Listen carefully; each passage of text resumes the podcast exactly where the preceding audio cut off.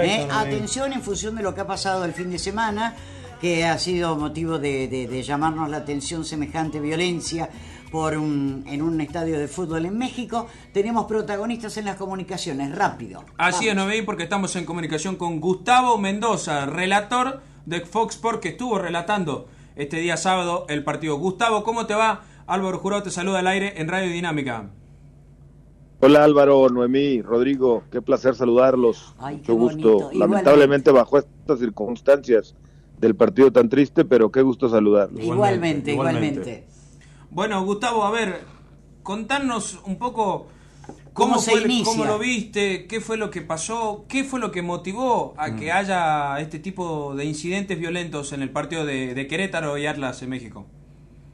Mira, primero déjame contarte que hay un antecedente importante entre estos dos equipos, por lo cual es un juego denominado de alto riesgo. En el 2007, el Atlas, actual campeón, por cierto, del fútbol mexicano, dirigido por Diego Coca, que fuese campeón en Argentina con Racing, y de la mano de Julio Furch, el argentino centro delantero, eh, el actual campeón del fútbol mexicano. Bueno, pues en el 2007 el Atlas le gana un partido a los Gallos que lo manda a la B, a la división de ascenso, hoy llamada Liga de Expansión en México, en el 2007. Y entonces desde ahí se han presentado varios episodios cuando se encuentran estos dos equipos en los que pues se han las barras, las porras, los aficionados encontrado al borde de los golpes y han llegado alguna ocasión a los golpes, pero nunca antes como lo que pasó ahora el sábado. Hubo un protocolo de seguridad, supuestamente por parte del club, hablan de 600 elementos entre seguridad privada municipales y estatales, policías municipales y estatales, además de la seguridad privada,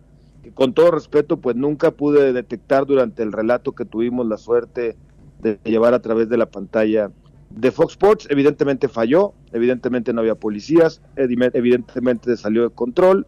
Y bueno, ahora pareciera incluso que se está ocultando información porque mm. hay videos por todos lados que pareciera gente con cuerpos inertes en el piso, que pareciera que habrían perdido la vida, algunas denuncias de aficionados de amigos que perdieron la vida, pero bueno, el gobierno sigue diciendo que no hay muertos, que hay heridos, que están en los hospitales, graves algunos, pero que van recuperándose y que de momento no hay muertos. Pero esos son los antecedentes por los cuales el día de hoy estamos hablando de este lamentable hecho.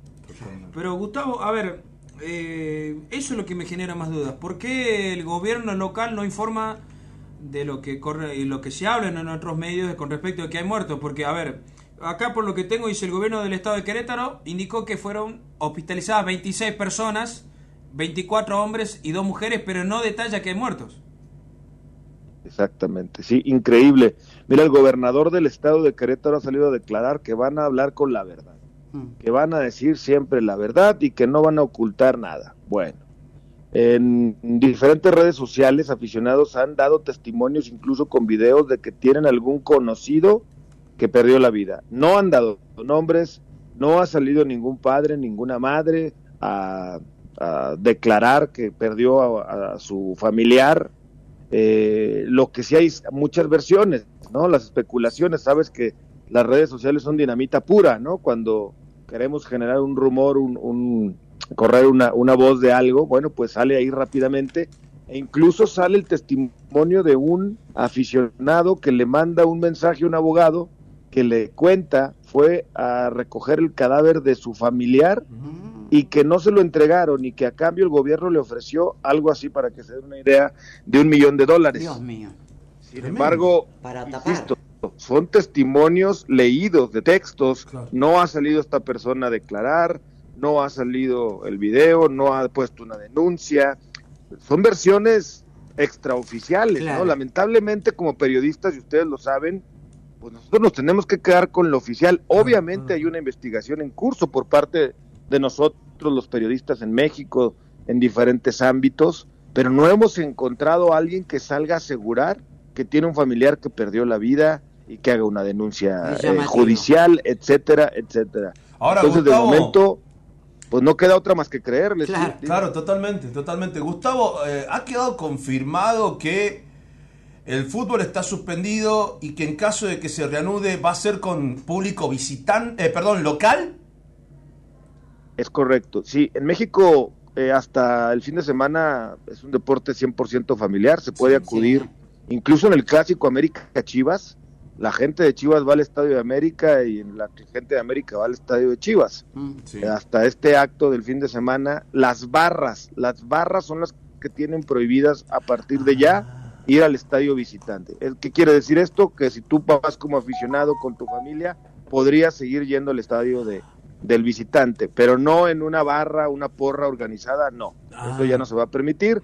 Querétaro ha quedado suspendido su estadio de manera indefinida. Mañana hay una sesión de los dueños extraordinaria en donde van a decidir si lo desafilian o no y qué otras medidas se van a tomar. Te puedo contar, les puedo contar que mañana se va a anunciar una credencialización en el fútbol mexicano, una especie de fan ID como el que utilizamos en Rusia, lo recordarán, una credencial Sí, sí. en la que viene toda tu información, dónde Correcto. vives, dónde te sientas, eh, cuántos años tienes, tu fotografía, etcétera, etcétera. Esa se va a comenzar a usar ya en los partidos del fútbol mexicano.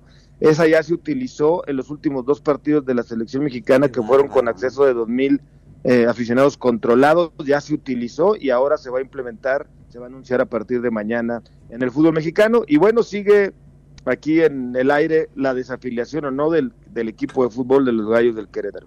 Eh, eh, pero también se habló, no sé si esto está concreto ya, eh, eh, de la participación de México como selección eh, en los repechajes o, o- o instancias para el Mundial. ¿Se dijo algo con respecto a esto?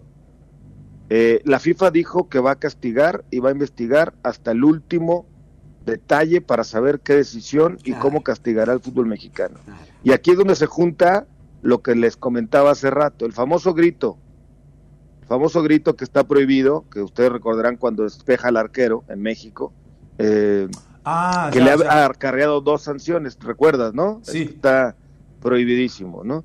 Bueno, ya le ha acarreado dos sanciones a México económicas muy fuertes. De hecho, los últimos dos partidos los tuvimos que haber jugado sin público. Sin embargo, la federación fue al TAS y ganó la demanda y por eso es que hubo dos mil aficionados en cada uno de esos partidos y fueron los dos mil aficionados controlados bajo esta credencial que les comentaba y con boletos dados a través de sus patrocinadores. Bueno, yo pienso que la FIFA dirá, si no pueden controlar el grito, van a poder controlar el desmán de la afición. Imposible. Ya lo vimos el sábado, Claro. imposible. Entonces, Claro. yo creo que la FIFA sí se va a pensar seriamente. Deja tú la chance de que vayamos al Mundial del 2022, que es complicado, pero sí la chance de darle de manera tripartita a México la del 2026, que ya la tiene dada para eh, eh, Estados Unidos. Canadá y México. Claro, claro, claro, perfecto. Completo, completo. Así es, sí. Bueno, Gustavo, estábamos justamente hablando de lo que mencionaste vos al respecto, bueno, que también se habló de- del tema de la sede del Mundial, hasta incluso como que se ponía bajo la lupa, ¿no? O la posibilidad de, de quitarle a México la, la sede para el 2026, ¿no? Es correcto, ese, ese es el riesgo mayor, esa es la preocupación de los dueños del- de la pelota del fútbol mexicano, por eso es que van a anunciar medidas extraordinarias. Y te dejo otra rápido. Dale. Sí.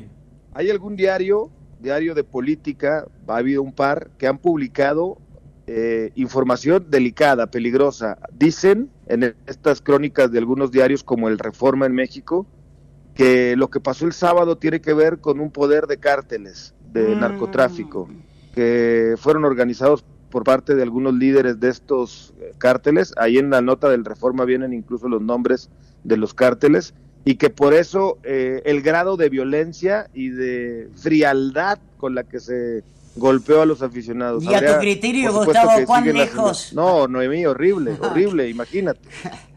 Claro, claro. Algo debe haber.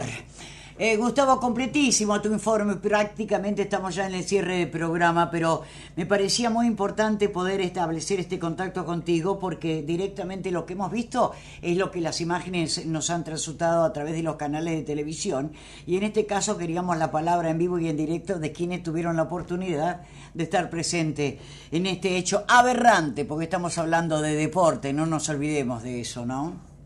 Así es, así es. Al final es un juego y bueno, desafortunadamente hay muchos desadaptados que lo llevan a otro terreno. Muchas gracias, Gustavo, muy gentil. abrazo para ustedes. Y a tu disposición, gracias querido, muy gentil.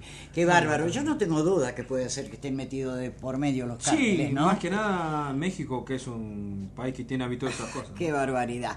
Me encantó la nota, 12.29 minutos y atención, Fundación León.